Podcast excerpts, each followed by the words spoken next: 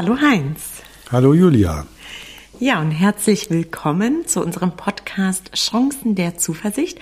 Heinz und ich sprechen hier über Themen der Philosophie, Psychologie und Wirtschaft mit persönlichem Bezug. Und Heinz, ich freue mich sehr, dich zu sehen.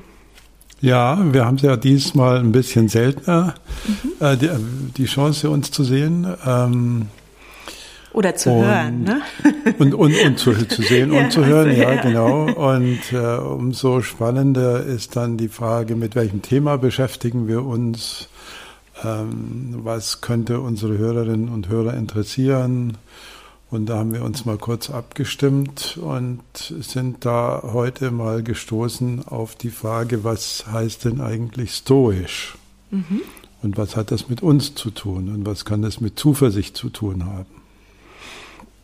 Genau, also das war ein Vorschlag von dir, denn ich kann gar nicht so viel zu diesem Thema sagen und freue mich umso mehr, dass wir darüber heute sprechen, dass ich auch ja da aus der Philosophie vielleicht mehr erfahre und wir äh, auch die Brücke zu äh, zum Heute machen können. Ja, also was können wir mhm. heute daraus lernen?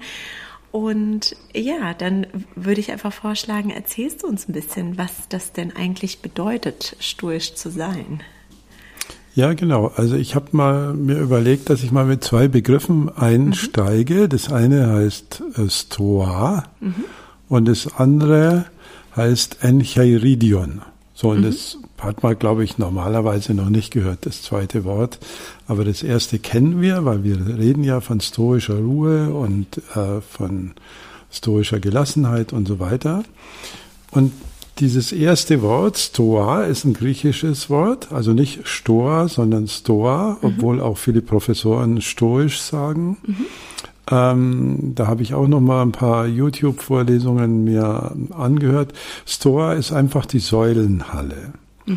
Und das kann man sich so vorstellen, dass äh, die, einige der Philosophen im, im, in, im Athen an der Agora, also dem Marktplatz, an einer Ecke ein Gebäude äh, ja, für sich äh, entdeckt hatten, wo sie ihre Philosophie betrieben hatten in der äh, Lehre und in der Diskussion. Und jetzt kann man sich vorstellen, dass da so ein Windhauch ziemlich gut tut. Und wenn man da so auf und ab geht äh, und dabei philosophiert und nicht in der prallen Sonne ist, dann hat sich eben die Säulenhalle da sehr, sehr gut bewährt, weil es da immer ein bisschen Lüftchen durchgeht und weil wir auf und ab gehen können. Und deswegen gibt es auch äh, den Begriff der Peripathetiker, das sind die, die umhergehen. Was anders mhm. heißt es nicht, nicht. So. Und da kommt der Begriff äh, Stoiker her, äh, weil einige der Vertreter dieser Lehre eben dort auf und ab gelaufen sind und philosophiert haben. Also das mhm. war der erste Begriff. Und daher, daher kommt der Begriff stoisch. Mhm. So, und der zweite Begriff, den ich mir mal ausgesucht hatte für heute, heißt Encheiridion. Ist auch ein griechisches Wort. Äh, wir kennen das sogar, weil wir ja ähm, vielleicht ab und zu oder hoffentlich nicht zum Chirurgen müssen. Da steckt auch das Chir oder Chir drin und das heißt einfach Hand. Mhm. Also Chirurg ist eigentlich der Handwerker mhm. und Encheiridion ist das, was ich in der Hand habe halte. Mhm. So, und der Epiktet, einer der großen Stoiker, nebenbei ein Sklave, römischer Sklave, der hat äh, ein Buch geschrieben und das nennt er Encheiridion und da steckt schon sehr viel Philosophie im Titel, weil er dadurch ja zum Ausdruck bringt, dass das eine Philosophie ist, die du mitnimmst mhm. als Handbuch. Mhm. Also du bist nicht im Elfenbeinturm der Wissenschaft, sondern du hast dein Handbuch dabei und kannst immer wieder mal nachgucken, äh, wie denn das gute Leben so gehen könnte. Also ähnlich wie Piloten ja ihr Handbuch haben und eine Checkliste und den Start machen müssen äh, und ab und zu nachgucken können, äh, wie der Zustand des Fliegers ist. Jetzt eine technische Metapher, aber ich glaube, in diesem Titel steckt schon sehr, sehr viel äh, an, an Philosophie drin, weil die Historiker sagen, eine Philosophie, die nicht mit dem praktischen Leben zu tun hat, die kannst du gleich vergessen. Mhm. Und was steht denn bei den Stoikern drin? Wie geht denn das gute Leben? Ja, also äh, da gibt's, äh, es ist übrigens nicht so viel erhalten in, an mhm. Originalschriften. Äh, das meiste vielleicht von Marc Aurel, also der hm, letzte sogenannte gute Kaiser, von dem sind die meisten Schriften erhalten. Von Zenon, dem eigentlichen Gründer, also Zenon von Kition. Es gibt noch einen anderen Zenon, der dieses Achilles-Paradox gemacht hat, wo die Schildkröte und Achilles um die Wette laufen. Aber das hier ist ein anderer Zenon. Ähm, von dem gibt es ähm, Fragmente, vom Marc Aurel gibt es viel und vom Epiktet gibt es vor allem eben das Enchiridion. Und deswegen muss man sich das bisschen zusammensuchen, was denn eigentlich die stoische Lehre ausmacht. Und die Grundidee ist die, die wir schon mal hatten bei den drei Einflusssphären in irgendeinem unserer Podcasts. Ich schätze jetzt mal Nummer 40 oder so, ich habe nicht mehr nachgeguckt. Die Grundidee ist die, äh, überprüfe sehr offen und kritisch, was du tatsächlich verändern kannst und was nicht. Mhm. Mhm. So, da sieht man, wie alt diese Überzeugung ist. Und der Stoiker, und es wird damit auch blitzschnell klar, ist nicht jemand, dem alles an einem gewissen Körperteil vorbeigeht. Das ist falsch. Mhm. Also es gibt so Selbsthilfebücher, die sich angeblich auf Stoiker beziehen, die dann im Titel haben, cool werden ähm, durch stoische Betrachtungen und so. Also es geht nicht um emotionale Kühle, es geht nicht um eine Abgeschiedenheit von dieser Welt, sondern es geht ganz im Gegenteil darum, das zu ändern, was du ändern kannst. Mhm. Und sich weniger aufzuregen und im stoischen Ideal vielleicht sogar fast gar nicht über das, was du sowieso nicht ändern kannst. Mhm. Und da gibt es viele Dinge. Also wo du geboren bist, wo ich geboren bin, welche Eltern wir hatten, in welche Schule wir durften oder eben nicht durften und so weiter, welches Wetter im Urlaub ist. Also es gibt, oder auch nicht im Urlaub, also es gibt ganz, ganz viele Dinge, die wir einfach nicht beeinflussen können. Und erstaunlich ist der Gegensatz, der sich dadurch aufspannt, dass wir oft über die Dinge, die wir gar nicht ändern können, uns am meisten beklagen. Mhm. Und davon raten die Stoiker e-, eher ab. Nebenbei die modernen kognitiven Verhaltenstherapeuten auch weil das eigentlich eine Form von Gift für die eigene Seele ist. Mhm. Also das ist mal so die, die, die, die Grundidee der stoischen Philosophie, zu prüfen, was man wirklich ändern kann und was man eben nicht ändern kann. Mhm. Was ich gerade an deinen Beispielen interessant fand, war, dass du dich auch oft auf die Vergangenheit bezogen hast. Ne? Also wo ist, mhm. wo war der Geburtsort, auf welche Schule ist man gegangen.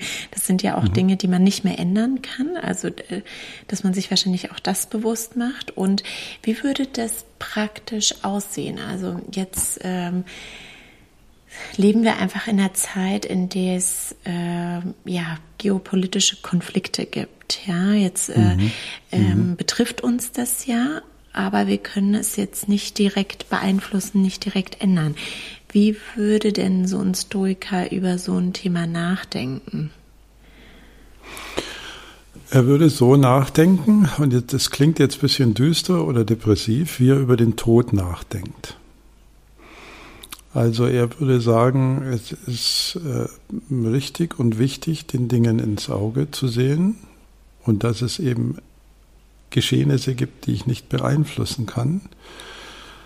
Also ich verdränge das nicht, ich schiebe das nicht weg, aber ich lasse mich dadurch nicht zu sehr affizieren, würden die Philosophen sagen, sondern ich konzentriere mich auf das, was ich selber ändern kann. Und da muss man vielleicht wissen, dass alle Stoiker so eine Grundphilosophie haben, nämlich die Frage, wie Materie und Geist zusammenhängen. Also wenn man ein mhm. bisschen tiefer in die Philosophie einsteigt, äh, gibt es da ein äh, Vernunftmodell oder Materie und Vernunft, kann man mal sagen, mit der Idee, dass wir sehr wohl durch Vernunft, durch Denken, durch diszipliniertes Denken ähm, viel näher kommen an ein ausgeglichenes Leben, selbst in schwierigen Situationen. Also ein klassisches Beispiel ist die, ist die Verbannung. Mhm. Also fast alle stoischen Philosophen sind irgendwann verbannt worden, weil sie mhm. den Leuten unheimlich waren und fanden das dann gerade interessant. Also so ähm, als Chance, sich mal so eine ganz andere Insel anzugucken und dort Naturforschungen zu betreiben oder zu meditieren. Und äh, also das spiegelt so ein bisschen wieder, wie Stoiker mit Geschehnissen umgehen, die sie selber nicht beeinflussen können. Mhm. Sie würden sie aber nicht verdrängen. Mhm. Aber diese kritische Frage, kann ich da was mhm. tun oder nicht, würden sie immer stellen und sie würden auch immer sagen, was du beeinflussen kannst, sind immer deine Gedanken. Mhm. Das ist in deinem, in deinem Einfluss. Also dies, dieses berühmte Zitat von Epiktet möchte ich gerne hier nochmal wiedergeben der ja mal geschrieben hat, nicht die Dinge beunruhigen uns, sondern die Gedanken, die wir uns über sie machen. Mhm. Das ist vielleicht so ein Kernsatz. Dahinter steckt natürlich die Überzeugung, dass ich meine Gedanken auch beeinflussen kann, dass ich die steuern kann. Mhm. Das heißt, da äh, kommt wahrscheinlich auch eine gewisse Gelassenheit her, die du äh, mhm. äh, ja zu Beginn auch äh, erwähnt hast. Also was hat das mit Gelassenheit und Zufriedenheit mhm. zu tun? Mhm. Das heißt, äh, okay, diese Brücke wird, wird, mir ein bisschen klarer. Ähm, jetzt ist es ja so, dass wir oft Themen der Philosophie und Psychologie verbinden. Mhm. Und was mich an dieser Stelle noch interessieren würde, ist, du hast gesagt, dass äh, sich mit Themen zu beschäftigen, die nicht im Einflussbereich liegen mhm. oder, oder sich ne, über solche Themen ähm, aufzuregen, äh, das ist wie Gift für unsere Seele. Warum ist das so aus psychologischer Sicht? Was passiert da? Ja, was passiert ist, dass mhm. wir scheitern. Also mhm. wir programmieren ja das Scheitern.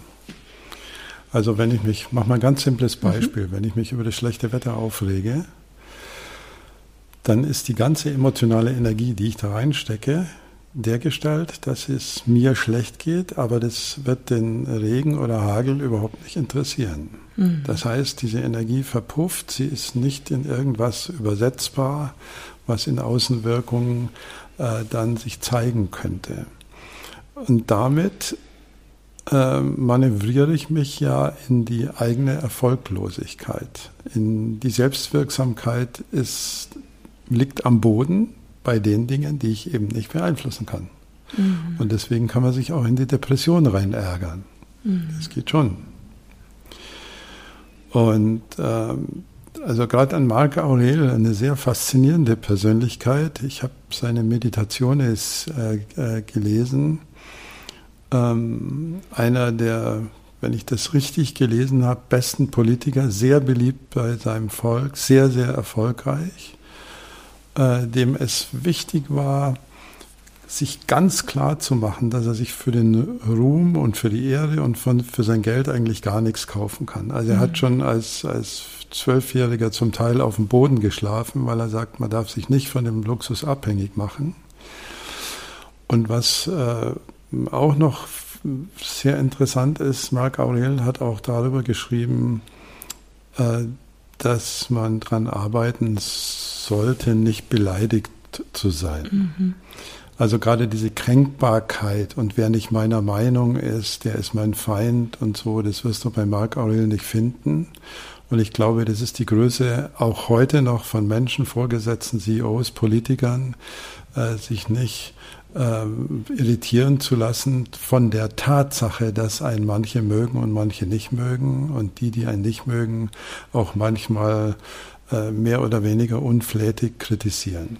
Also das ist für mich mal so ein Beispiel, dass diese Gelassenheit erarbeitet werden muss. Also wenn man, wenn man Marc Aurel liest, dann denkst du dir manchmal, boah, hat der an sich gearbeitet. Also das wäre mir dann schon zu anstrengend. Mhm. Obwohl Askese also Enthaltsamkeit und karges Leben, kein Ideal der Stoiker ist. Die sagen was anderes. Du kannst, also Seneca zum Beispiel, du kannst gerne reich sein, aber mach dich nicht davon abhängig. Mm. So. Mm.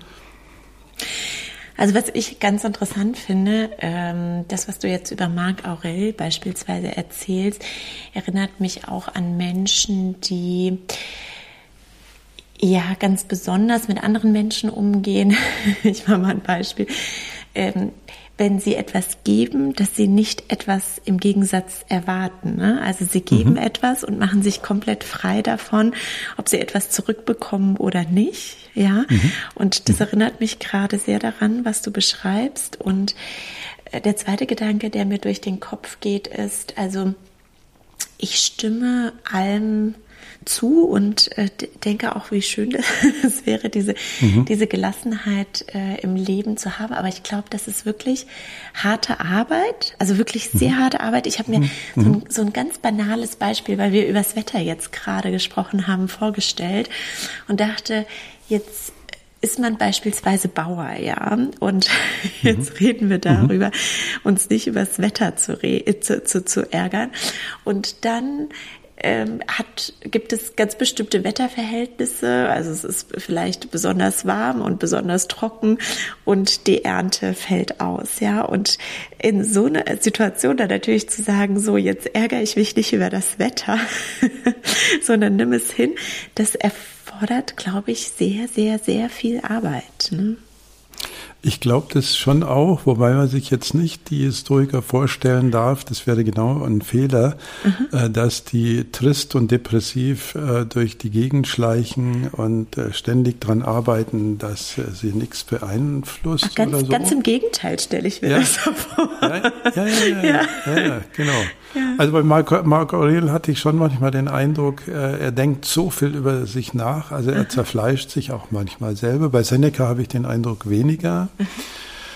Ähm, die Grundfrage bleibt aber immer wieder die gleiche. Also die hilfreiche Grundfrage bleibt immer die gleiche, nämlich die, zuerst sich mal zu fragen, kann ich daran was ändern?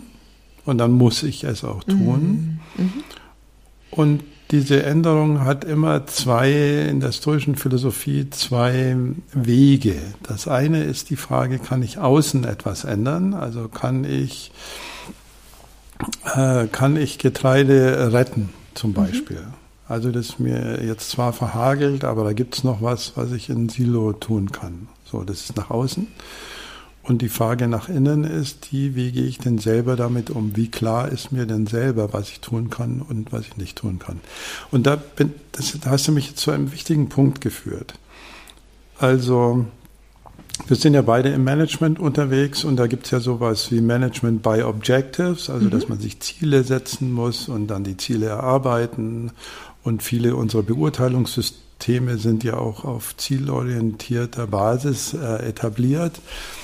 Und die Historiker haben eine sehr interessante äh, Definition von Zielen, äh, die vielleicht dem Management nicht so gut gefallen würde, aber wahrscheinlich die bessere ist. Also äh, die Historiker sagen, wichtig sind die Ziele, die inneren Ziele mhm. und nicht die äußeren Ziele. Also wenn du, ich habe gerade heute noch ein Beispiel gelesen vom, ich glaube, das ist von Seneca, bin mir aber nicht ganz sicher. Also wenn du zum Beispiel Schauspieler bist und auf die Bühne gehst und sagst, mein Ziel ist, dass ich positive Kritiken komme, dass ich Standing Ovations äh, bekomme, dass die Leute mich ganz toll finden, dann wäre das im Sinne der Stoiker kein besonders mhm. gutes Ziel, weil du dich davon abhängig machst. Also was die Stoiker fürchten wie die Pest ist Abhängigkeit von irgendwas, von dem Geld, das du am Konto hast oder von den Lieben, die dich umgeben zum Beispiel. Also so weit geht es dann auch. Mhm. Sondern das innere Ziel heißt, wenn du Schauspieler bist, dann versuche dein Bestes zu geben. Mhm. Das ist das Ziel.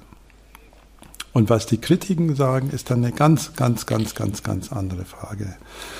Und das finde ich einen sehr bemerkenswerten Gedanken, mhm. der ja davor schützt, sich zu sehr zu versklaven, wie Seneca, glaube ich, auch sagt, äh, von den Urteilen, durch die Urteile anderer. Mhm. Und da sehe ich gerade, das zaubert dir ein Lächeln auf das Gesicht, Julia. das ist wahrscheinlich äh, ist interessant, dass ich das gerade gemacht habe. Ähm, das, also das Lächeln kommt, das muss ich jetzt leicht erklären, äh, war nicht mein Ziel, aber jetzt, jetzt mhm. mache ich das. Als du gesagt hast, äh, dein Bestes zu geben, ne? Also so, so mhm. das, das könnte das Ziel sein, habe ich mir gerade äh, Gedanken darüber gemacht, dass mein Sohn ein Stofftier hat, das reden kann und das Stofftier sagt immer, gib dein Bestes und vergiss den Rest. Und das habe ich mir irgendwann zum Motto gemacht. Ich dachte so, das ist eigentlich total gut. Gib dein Bestes und vergiss den Rest. Deswegen denke ich da manchmal so im Job drüber nach und das hat mich gerade zum Schmunzeln gebracht.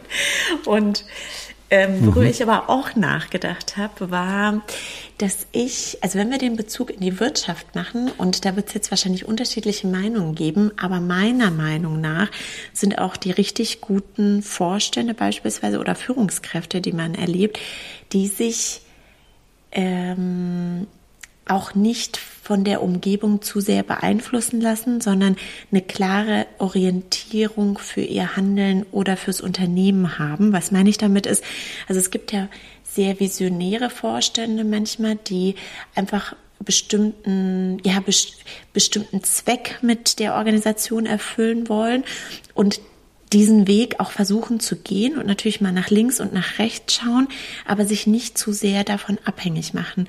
Und die habe ich bisher in meiner Praxis auch als sehr wirkungsvoll erlebt, mhm. während es mhm. dann andere gibt, die sehr stark beispielsweise sich an Wettbewerbern orientieren und dann mhm. so schöne Slides immer wieder auflegen oder zum Schwerpunkt machen so, mhm. wen haben wir jetzt um wie viel Prozent bei Marktanteilen überholt?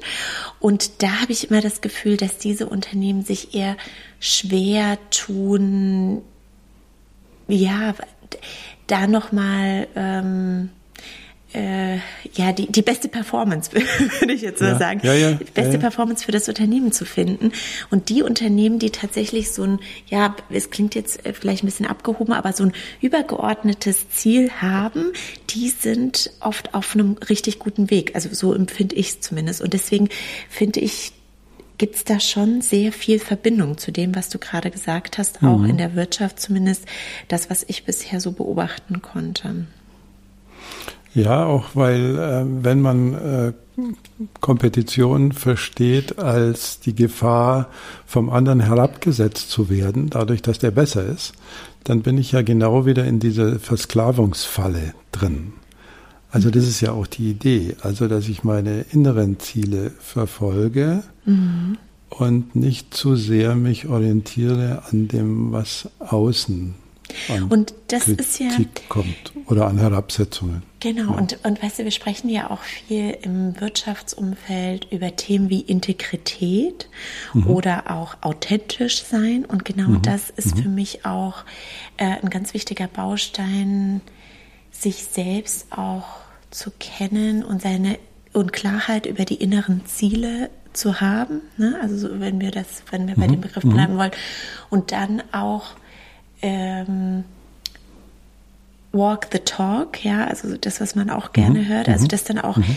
den Mut haben, dies, das auch zu tun, ja, und dann ist das für mich auch ein, ja, dann passt das für mich sehr, sehr gut zusammen. Also dieses In Integrität mit dem, was die Stoiker äh, dort mit, mit den Zielen beschreiben. Ja. Ne? Und gleichzeitig ist es kein Ego-Trip. Mhm, also das ist mhm. schon nochmal wichtig, mhm. weil man könnte ja sagen, okay, das sind meine Ziele, egal was, mhm. äh, die, was sonst äh, so um mich herum passiert. Also die Einstellung zu den Menschen, die die Stoiker ähm, publizieren, die ist ein ganz zentraler Bestandteil der stoischen Lehre. Also wenn man die Meditationes von Marc Aurel liest, dann ist es am Anfang unheimlich langweilig, fand ich als Leser, aber doch ergreifend, mhm. weil es seitenweise darum geht, wem Marc Aurel zu Dank verpflichtet ist. Mhm. Mhm. Also, dass er von dem ausgebildet worden ist und dass das sein Lehrer war und jenes war sein Vater und das war sein Mentor und das war, war seine Verwandtschaft und die haben das für ihn getan und, und so weiter. Also ähm, mal pathetisch ausgedrückt, ähm, die Pflicht äh, von der Liebe zu den Menschen, die ist Bestandteil stoischer Überzeugung, dass wir für andere da sind. Und ähm, naja, also ich, ich springe jetzt mal, weil es mir gerade mhm. einfällt. Humor spielt interessanterweise eine, eine große mhm. Rolle. Also gerade, gerade wenn man beleidigt wird. Ähm, ich glaube, da gibt es ein Beispiel von Marc Aurel, der sagt, wenn du beleidigt wirst, dann ähm, übertreibt es doch nochmal. Also da gibt es so eine mhm. Szene, wo ihm jemanden irgendeinen Fehler vorgeworfen hat, öffentlich, also was ja das Schlimmste ist, noch dazu in der Position. Und er wohl geantwortet hat, das ist ja super, dass Sie meine anderen Fehler nicht kennen, sonst wäre es ja noch viel schlimmer. So, mhm. mhm. also schon auch dann äh, mit einem ganz kleinen Anflug von Ironie dann auch mit solchen Dingen umgehen zu lernen. Marc Aurel hat, glaube ich, auch mal geschrieben, das Sterben ist eigentlich doch irgendwie ganz angenehm, weil da hast du nicht mehr mit denen zu tun, die dir alle auf den Senkel gehen und so.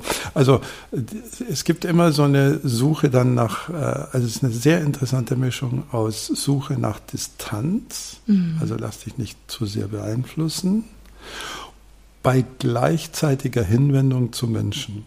Mhm. Und das ist so der ganz schwierige Spagat, den die Stoiker uns abverlangen. Aber ich würde da mal gerne ein Buch empfehlen, was wir in die Show Notes schreiben könnten. Mhm. Von Ryan Holiday gibt es ein Buch, das heißt Der tägliche Stoiker. Und es ist so aufgebaut, dass du für alle 365 Tage des Jahres ein prominentes Zitat eines prominenten Stoikers bekommst mhm. und darunter dann auf ein bis maximal zwei Seiten eine Erläuterung.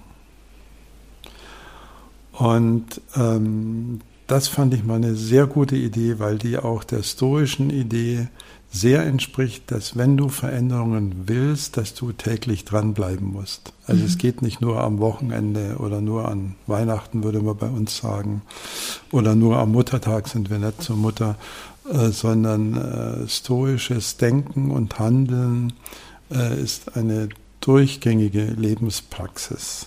Praxis. Mhm. Encheiridion. Ich habe es in der Hand, sozusagen. Mhm. Ja, und die man wahrscheinlich auch lernen muss. Ne? Das ist, äh, also mhm. was für mich auch so fast ein bisschen im Gegensatz steht, äh, ist, dass man sich doch sehr viel mit sich selbst wahrscheinlich beschäftigen muss, um das zu lernen. Also so wie du das auch beschrieben mhm. hast, beispielsweise von mhm. Marc Aurel. Aber trotzdem die, die Orientierung des Lebens nicht auf einem selbst liegt. Ne? Ja, also, genau, genau. Genau, das genau. ist fast ein bisschen ein kleiner Gegensatz. Und das wird mir jetzt, wo ich mit dir rede, zum mhm. ersten Mal so richtig bewusst, dass da die große Herausforderung mhm. drin, drin liegt.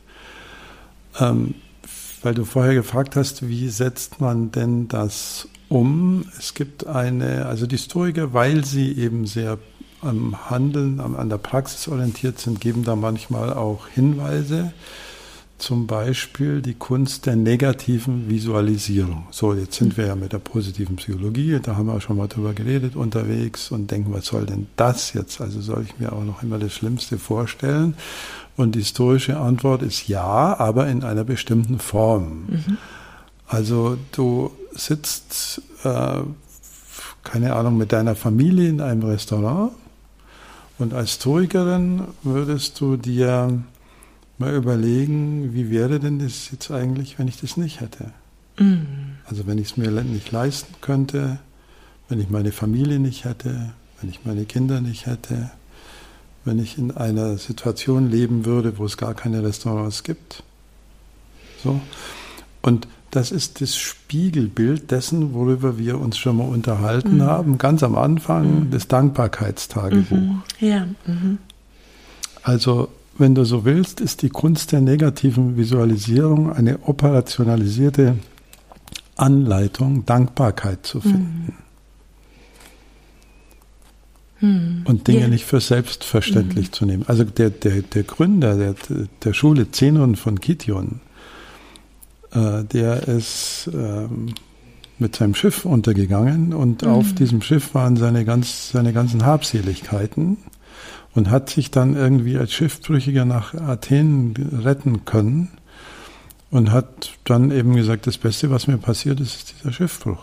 Mhm. Also weil ich da kapiert habe, was wirklich wichtig ist und mich mhm. nicht von diesen äußeren äh, Dingen, also das, es gibt ja zwei Psychologen, die, äh, wie heißen denn die gleich wieder, Frederick und Löwenstein, die haben das mal die hedonistische Tretmühle genannt. Also, dass du, wenn du was hast, immer noch mehr haben willst und dann musst du noch aufsteigen und dann musst mhm. du mehr Geld verdienen und dann musst du noch glücklicher sein und dann musst du eine noch schönere Wohnung haben und das schönere Auto oder was auch immer. Also diese ganzen hedonistischen Tretmühlen und in der Tretmühlmetapher steckt ja schon drin, dass du gar nicht merkst, dass du da rumstrampelst, aber eigentlich nicht von der Stelle kommst. Mhm. Und das ja. ist die Kunst der mhm. negativen Visualisierung. Ja, also sich davon frei zu machen, äh, ne, also zum einen und zum anderen, was ich, was ich schon ein paar Mal beobachtet habe, wenn Menschen versuchen, dankbar zu sein und dann fällt ihnen manchmal nichts ein. es gibt mhm, mhm. manche, ja. manche solche Situationen, dann ist das wahrscheinlich auch ganz wirkungsvoll, in dem Moment auch die Kunst der negativen mhm. Visualisierung zu äh, äh, anzuwenden. Denn da kann, ja, ja. da kann man fast gar nicht ja. anders. Ne? da kann man gar nicht anders. Genau, das macht man ja auch manchmal mhm. bei Meditation. Ich weiß nicht, ob du das da auch schon mal kennengelernt hast, aber es gibt ähm, ja auch Meditationen, bei denen man dann äh, ja solche Sätze hört wie ähm, und und äh, beispielsweise, wenn Menschen krank sind oder wenn Menschen Schmerzen haben, mhm. Für welchen gesunden Teil des Körpers ist man denn heute dankbar? Ne? Also das auch so, so umzudrehen und nicht mehr nur noch den mhm. Fokus auf vielleicht das, was, was äh, wehtut oder vielleicht auch nicht ganz gesund ist, sondern auch umzudrehen und zu schauen, was mhm. ist denn eigentlich, was ist denn eigentlich noch gut? Ja, also ganz Ganz, Ganz genau der Punkt. Ich habe da bei dem, mhm. beim anderen Autor, Irwin heißt mhm. der, der auch ein schönes Buch geschrieben hat, hat über Stoizismus. Der hat, ich zitiere das jetzt mal, das habe ich mir herausgeschrieben, wir brauchen mit anderen Worten eine Technik, die uns hilft, etwas zu begehren, das wir längst haben. Mhm. Und also das ist die Idee, nicht, dass wir uns Katastrophen mhm. fantasieren, sondern dass wir mit größerer Demut sagen, wie wäre denn das jetzt, wenn ich das nicht hätte, mhm. was ich gerade habe. Und dann, da hast du vollkommen recht, dann muss man gar nicht mehr drüber nachdenken, mhm. worüber mhm. kann ich, wofür kann ich dankbar sein. Mhm. Ja, und ich finde das, und äh, das ist so interessant, dieses, ähm, ja, dieses Zusammenhängen zwischen, zwischen allem. Also wir sagen ja auch, wir sprechen in unserem Podcast über Psychologie, Philosophie und Wirtschaft. Und ich bin jetzt beispielsweise ja ein bisschen, ja, mehr natürlich in der Wirtschaft unterwegs. Und ich sage aber, das ist so wichtig, auch zu sehen, was läuft denn gut in einem Unternehmen? Mhm. Ja, was mhm. sind denn, mhm. was sind mhm. denn die Stärken eines Unternehmens? Wofür kann man auch in einem Unternehmen dankbar sein? Und nicht nur sich nicht nur die ganze Zeit mit den Dingen zu beschäftigen, die nicht so gut laufen oder die äh, ähm, ja, die vielleicht äh, nicht, nicht zu lösen sind, ne? also nicht im Einflussbereich sind. Und diese Kombination macht das aus und äh, es scheint so, dass es einfach ja ein ähnliches Muster gibt, ob man eine private Person ist oder eine Organisation, mhm. ja. dass es einfach die, äh, die gleiche Basis ist. Ne? Das glaube ich auch. Und also, also, ja, eben das Spiegelbild der Dankbarkeit ist, sich zu überlegen, wenn ich etwas nicht hätte, wie wäre es denn dann? Mhm. Allein, dass ich einen Arbeitsplatz habe, zum Beispiel. Ja. Genau. Ja. Zum Beispiel. Und ähm, ich glaube auch, dass, vielleicht sollten wir das in den Titel unseres Podcasts mit aufnehmen, dass Stoizismus letztlich eine sehr zuversichtliche Form mhm. der Philosophie ist. Also eine der Säulen heißt dann später im, im Lateinischen so äh, zusammenfassend wiedergegeben Amor Fati. F-A-T-I, also Fatum, das Schicksal die Liebe zum Schicksal, also liebe dein Schicksal. Nicht, mhm. nicht hab's nur, sondern sei einfach, ähm, ja, ich kann jetzt nicht sagen glücklich, aber ich kann sagen, nimm das so, wie es jetzt ist, weil wenn du es nicht nehmen könntest, wäre es wahrscheinlich noch wesentlich dramatischer. Mhm. Also es gibt ganz vieles, was wir eben nicht beeinflussen können und ähm, der Marc Aurel hat mal geschrieben, auch das habe ich mir rausgeschrieben, ähm, nach Marc Aurel begrüßt ein guter Mann tatsächlich, jede Erfahrung, die der Webstuhl des Schicksals für ihn fertigt.